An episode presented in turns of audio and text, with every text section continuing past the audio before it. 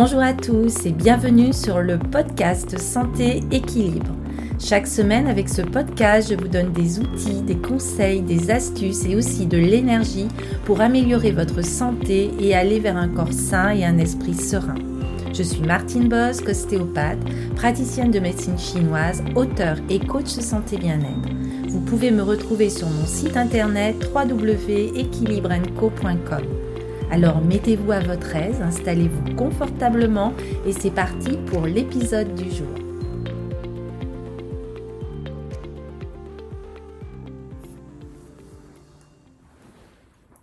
Hello à tous, dans ce nouvel épisode, je voulais évoquer avec vous la saison du printemps qui correspond à l'énergie bois dans la médecine traditionnelle chinoise. Ainsi, vous allez pouvoir entretenir votre énergie et la santé de votre foie et aussi renouveler votre vitalité pour aller vers l'élan de vie. Alors, commençons tout d'abord par mieux cerner la médecine chinoise, également appelée médecine traditionnelle chinoise ou MTC, qui est vieille de plusieurs milliers d'années. Cette médecine ancestrale est très puissante et encore aujourd'hui nous sommes contraints de contester les bienfaits et l'efficacité de l'acupuncture et du qigong qui sont des piliers de cette médecine chinoise. Plusieurs études scientifiques la reconnaissent et elle est pratiquée de plus en plus dans des établissements médicaux comme par exemple l'hôpital de la Pitié-Salpêtrière où elle est même validée par l'Organisation mondiale de la santé. Elle est principalement basée sur le confucianisme et sur les conceptions philosophiques et religieuses taoïstes. C'est pourquoi on peut lire parfois que la médecine traditionnelle chinoise est aussi appelée la médecine du Tao. Alors le taoïsme est la seule vraie religion chinoise et a une conception de la nature qui est basée sur deux théories anciennes dont la plupart d'entre nous ont au moins une fois entendu parler. C'est la théorie du yin et du yang et la théorie des cinq éléments. Ces deux théories sont les fondements de la médecine chinoise. Et en raison de ces fondements, la médecine traditionnelle chinoise est souvent difficile à comprendre pour nous occidentaux car elle voit l'homme de façon différente. En effet, elle voit l'homme dans son ensemble, dans sa globalité, comme un tout, à l'opposé de notre médecine occidentale. Alors par conséquent, il est compréhensible que nous, occidentaux, soyons surpris de la façon particulière qu'a la médecine chinoise de décrire et d'interpréter nos problèmes de santé. Mais ne vous y trompez pas, derrière ce langage qui peut des fois paraître naïf, se cache l'une des connaissances médicales et pratiques les plus élaborées. Aussi, pourquoi ne pas profiter de ce savoir-faire ancestral, certes différent d'une autre mais plein de bon sens, pour combattre les agressions que subit l'organisme au changement de saison et pour nous permettre de mieux nous adapter à notre environnement. Ceci dans le but de mieux vivre et de mieux vieillir, bien sûr. Il serait bon de cerner que les médecines chinoises et occidentales sont certes différentes, mais tellement complémentaires pour notre bien-être. Alors de nombreux pays européens reconnaissent la médecine chinoise et créent des passerelles entre les deux médecines. Et d'ailleurs, un grand hôpital de médecine traditionnelle chinoise doit bientôt ouvrir ses portes près de Barcelone. Alors la médecine chinoise s'appuie sur cinq disciplines qui s'imbriquent les unes dans les autres. Tout d'abord la pharmacopée chinoise qui inclut les plantes et la phytothérapie, la diététique, ensuite l'acupuncture et la moxibuction qui est le fait de chauffer certains points d'acupuncture, le massage traditionnel appelé le tuina et enfin des exercices énergétiques, des mouvements au travers du qigong. La médecine chinoise est donc un système complet, tout à la fois classique et moderne, qui a pour objet l'étude de la physiologie, mais aussi de la pathologie ainsi que le diagnostic, la prévention et le traitement des maladies. Cette médecine permet aussi d'être en bonne santé, en harmonie avec son environnement, avec ses émotions. Et elle est reconnue comme une pratique thérapeutique efficace dans de nombreux pays. Alors, vous pouvez me demander comment s'adapter le mieux possible au fil des saisons et à cette théorie des cinq éléments qui sont le bois, le feu, la terre, le métal et l'eau.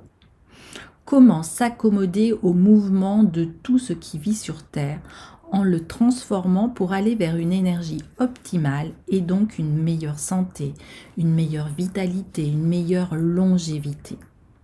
Alors dans ce podcast, vous allez découvrir comment la saison du printemps correspond en médecine chinoise à l'énergie du bois. Et pour aller plus loin, je vous conseille la lecture de mon livre La médecine chinoise, publié aux éditions Marie-Claire. Elle vous présentera un aspect théorique de découverte et un aspect aussi plus pratique de prévention et de correction, avec tout d'abord des conseils de diététique, de phytothérapie, de massage et de mouvement de Qigong. Et avant de rentrer dans l'élément bois, je voulais vous nommer une citation qui est dans le livre des mutations. Rien ne naît et rien ne meurt, mais tout est en mutation perpétuelle dans chaque être comme dans l'univers. Alors, rentrons maintenant dans l'élément bois qui correspond à la saison du printemps dans la médecine chinoise. Tout d'abord, le printemps commence quand la nature s'éveille, après un long silence et le froid de l'hiver. C'est le premier frémissement qui annonce toute une saison d'épanouissement, mais aussi d'extériorisation, de montée de la sève, de la germination des graines, de floraison, de dissémination des pollens. La nature s'embellit. Le printemps est souvent annoncé par un brusque changement de climat, avec des orages et des coups de tonnerre. Le vent est l'énergie climatique bénéfique du printemps. Il sème la vie lorsqu'il transporte les pollens et lorsqu'il se lève, il balaye tout sur son passage. Il est mobilité, mouvement et imprévisibilité.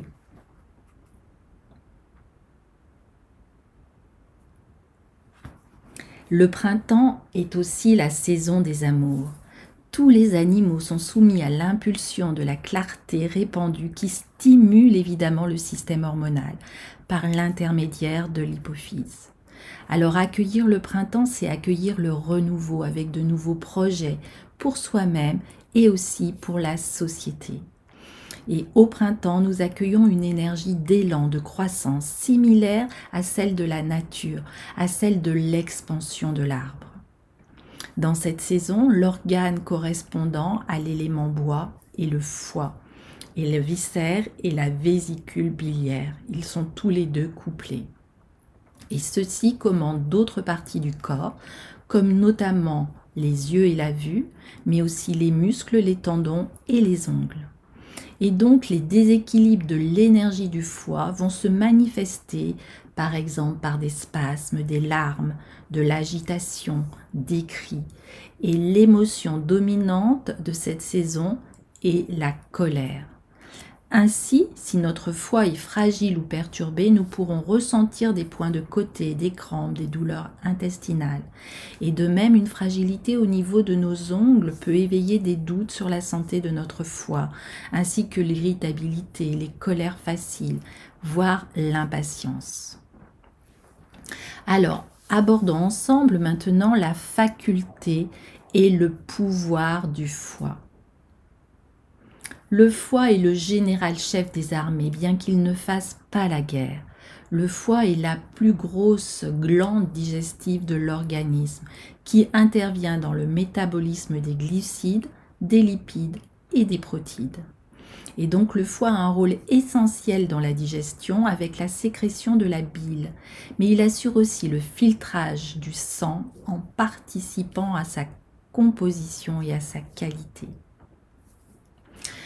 Le foie est donc le siège des énergies accomplies et il ne faut donc pas l'alourdir de nourriture physique ou psychique qui sont autant d'entraves à son bien-être. C'est le foie qui termine le cycle journalier de la circulation des énergies entre 1h et 3h du matin, heure solaire. Et le foie est le seul organe qui repousse en quelques mois lorsque on le coupe. Alors symboliquement, le foie est relié à la confiance, à la foi, à l'accomplissement du psychisme. C'est un pouvoir de lumière et de vision, il devient le siège d'une intelligence sur les événements, d'une noble sagesse sur les décisions à prendre. D'ailleurs, savez-vous que dans l'Antiquité, on lisait l'avenir dans le foie des animaux? Alors, tout d'abord, le foie va régler la circulation et la répartition de l'énergie dans les méridiens et du sang dans les vaisseaux. Il assure ainsi l'équilibre et la fluidité des flux. Donc si le foie est perturbé, cette fonction d'harmonisation l'est aussi. Et du coup, l'énergie et le sang vont stagner, ce qui peut provoquer comme trouble des troubles digestifs avec des nausées, des vomissements, des spasmes digestifs, des ballonnements, une digestion plus lente, voire une crise de foie, des migraines mais aussi des troubles menstruels avec des règles douloureuses, des douleurs du bas-ventre, le sang qui va être coagulé, des douleurs des seins, et aussi des troubles veineux, tels les hémorroïdes, les jambes lourdes, les troubles de l'érection, et aussi des perturbations émotionnelles avec de la colère, de l'emportement, de la frustration, de l'irritation, de l'anxiété excessive. Ensuite, on a déjà vu le foie va stocker le sang. En effet, 20% du volume total du sang est présent dans le foie, soit 1 litre 5 ce qui est très important. Il agit comme une éponge et si l'organisme a besoin d'un afflux sanguin, par exemple en cas d'activité musculaire, le sang sort du foie pour aller nourrir les muscles. Ainsi, lorsque l'organisme est au repos, notamment la nuit, le sang retourne dans le foie, ce qui favorise son action d'épuration, d'élimination des déchets. Et on y trouve aussi les réserves de glycogène, d'acides aminés et de vitamines. En dehors de stocker le sang, le foie va gouverner aussi les tendons et nourrir les ongles. Il a un rôle d'activation et d'ionisation du calcium et du magnésium. Ainsi, s'il y a des problèmes hépatiques, les ongles peuvent devenir fins, cassants, pâles, et les muscles vont être tendus, contractés, surtout au niveau des mâchoires, du cou, du dos. On peut aussi souffrir de spasmes, de crampes, de contractures, voire de crises de spasmophilie et de tétanie. Le foie a aussi comme rôle avec la vision. On dit qu'il s'ouvre aux yeux. En effet, la rétine, les cônes et les bâtonnets, les muscles de l'accommodation visuelle, le nerf optique et les formations visuelles cérébrales occipitales sont commandés par notre foie et la vésicule biliaire. Comme autre rôle, le foie va synthétiser les vitamines A et D, qui sont les vitamines de la lumière et du soleil, qui vont être associées à la photosynthèse. Ainsi, si le foie est perturbé, on peut être sujet à une fatigue oculaire rapide, des yeux qui vont être rouges et secs, à la myopie. On devient aussi plus sensible aux conjonctivites allergiques et infectieuses. Et rappelons que le travail sur écran fatigue aussi la vue et altère l'énergie du foie.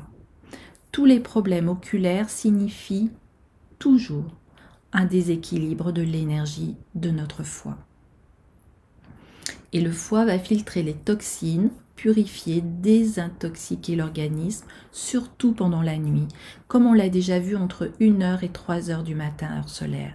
Il va stocker le sang et assurer la libre circulation de l'énergie, du chi. Il va influencer les yeux et il initie l'action et la capacité de planifier l'avenir. Donc son rôle est vraiment essentiel.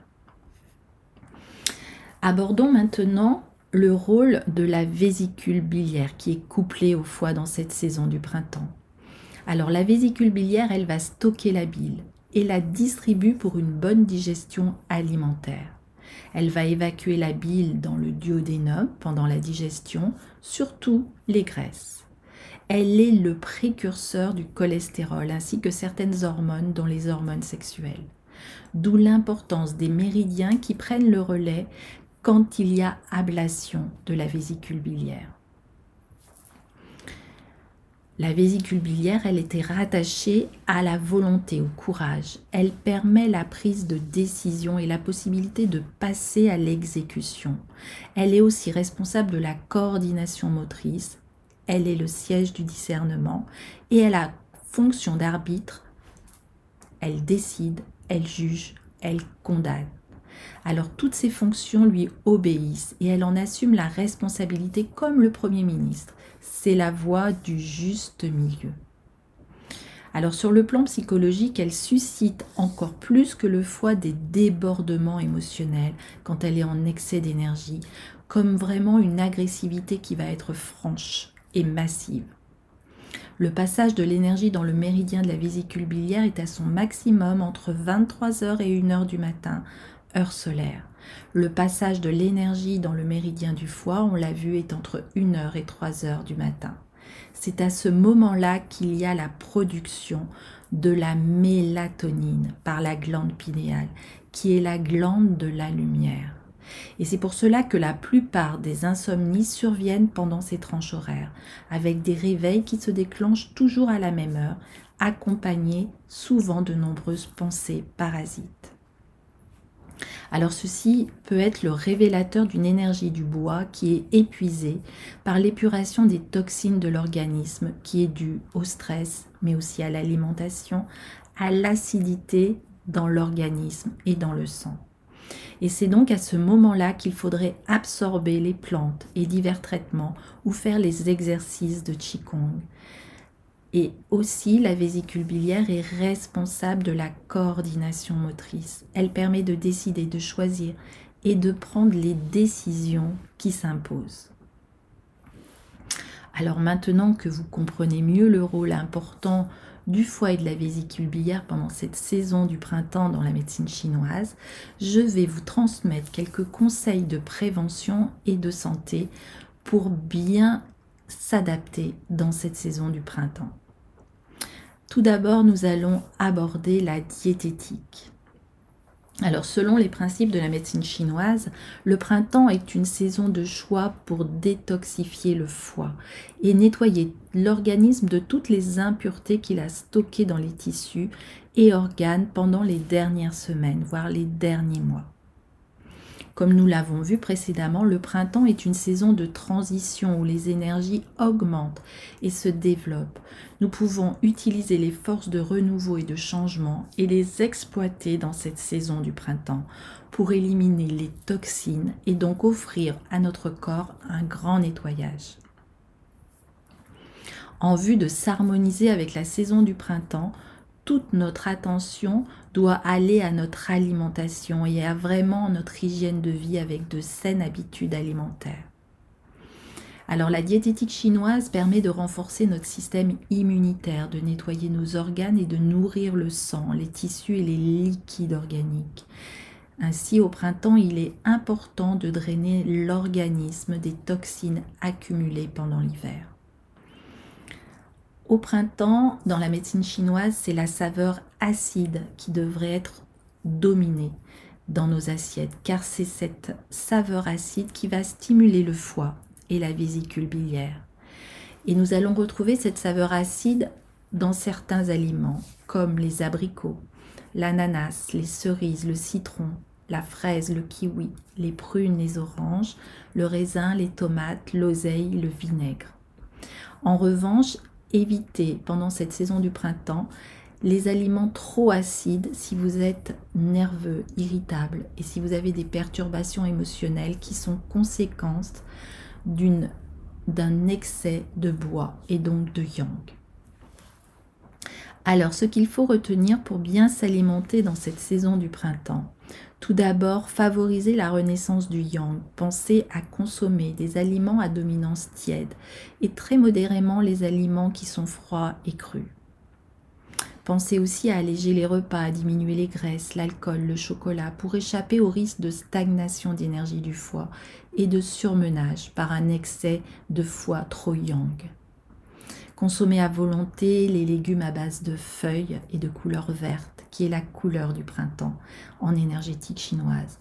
Alors consommez des artichauts, des poireaux, des épinards, des choux, du cresson, du persil, du pissenlit, des orties, des brocolis, des courgettes, des pois, l'ail de l'ours, enfin tous les légumes avec des feuilles vertes. Vous pouvez consommer aussi du radis noir qui est recommandé pour le traitement des affections du foie et des troubles hépatiques. Et ce radis noir va contribuer à drainer le foie, à augmenter la sécrétion de bile et à entraîner ainsi une meilleure élimination des toxines. Vous pouvez aussi consommer beaucoup de légumes en les mangeant plutôt croquants, ainsi que des légumes lacto-fermentés comme la choucroute, qui peut aussi se consommer cru en salade. Au niveau des céréales, vous pouvez consommer du millet, de l'avoine, du blé, des graines comme le sésame et les petits haricots. Vous pouvez manger des fruits tels que les pommes, la rhubarbe, les dattes, la cerise, le citron, le litchi, la prune, le raisin, les figues séchées, et vous pouvez privilégier aussi les jeunes pousses, les graines germées, avec les crudités par exemple en début de repas. Elles sont très très riches en vitamines et en oligo-éléments. Vous pouvez consommer aussi les algues comme la spiruline qui est très riche en chlorophylle, en acides aminés, en vitamines, en minéraux. La spiruline est vraiment un complément alimentaire de premier choix pour stimuler les défenses immunitaires, diminuer la fatigue et les courbatures. Elle est nommée souvent le super aliment et on peut la consommer en gélule, en poudre et l'ajouter aussi dans une boisson. Vous pouvez boire beaucoup de thé vert aussi pendant cette saison du printemps. Au niveau des épices, vous pouvez utiliser le romarin, la ciboulette, la menthe, le basilic, la coriandre qui vont stimuler vos fonctions vitales. Et comme épices, vous pouvez aussi privilégier le safran qui va soutenir le foie. C'est pendant cette saison aussi du printemps que vous pouvez aller vers un jeûne de, 16 heures une fois par semaine pour drainer le foie et le mettre au repos. Voilà, j'espère que vous aurez une meilleure compréhension de la médecine chinoise avec cet épisode de podcast et que vous arriverez à mieux cerner cet élément bois qui correspond à la saison du printemps. Si vous voulez aller plus loin, je vous accompagne dans un programme en ligne dont vous trouverez le lien dans la description de ce podcast pour vous adapter le mieux possible à cette saison du printemps et à l'élément bois. Je vous souhaite un très bon printemps, une belle santé, une belle vitalité et je vous dis à très bientôt pour un nouvel épisode. Portez-vous bien.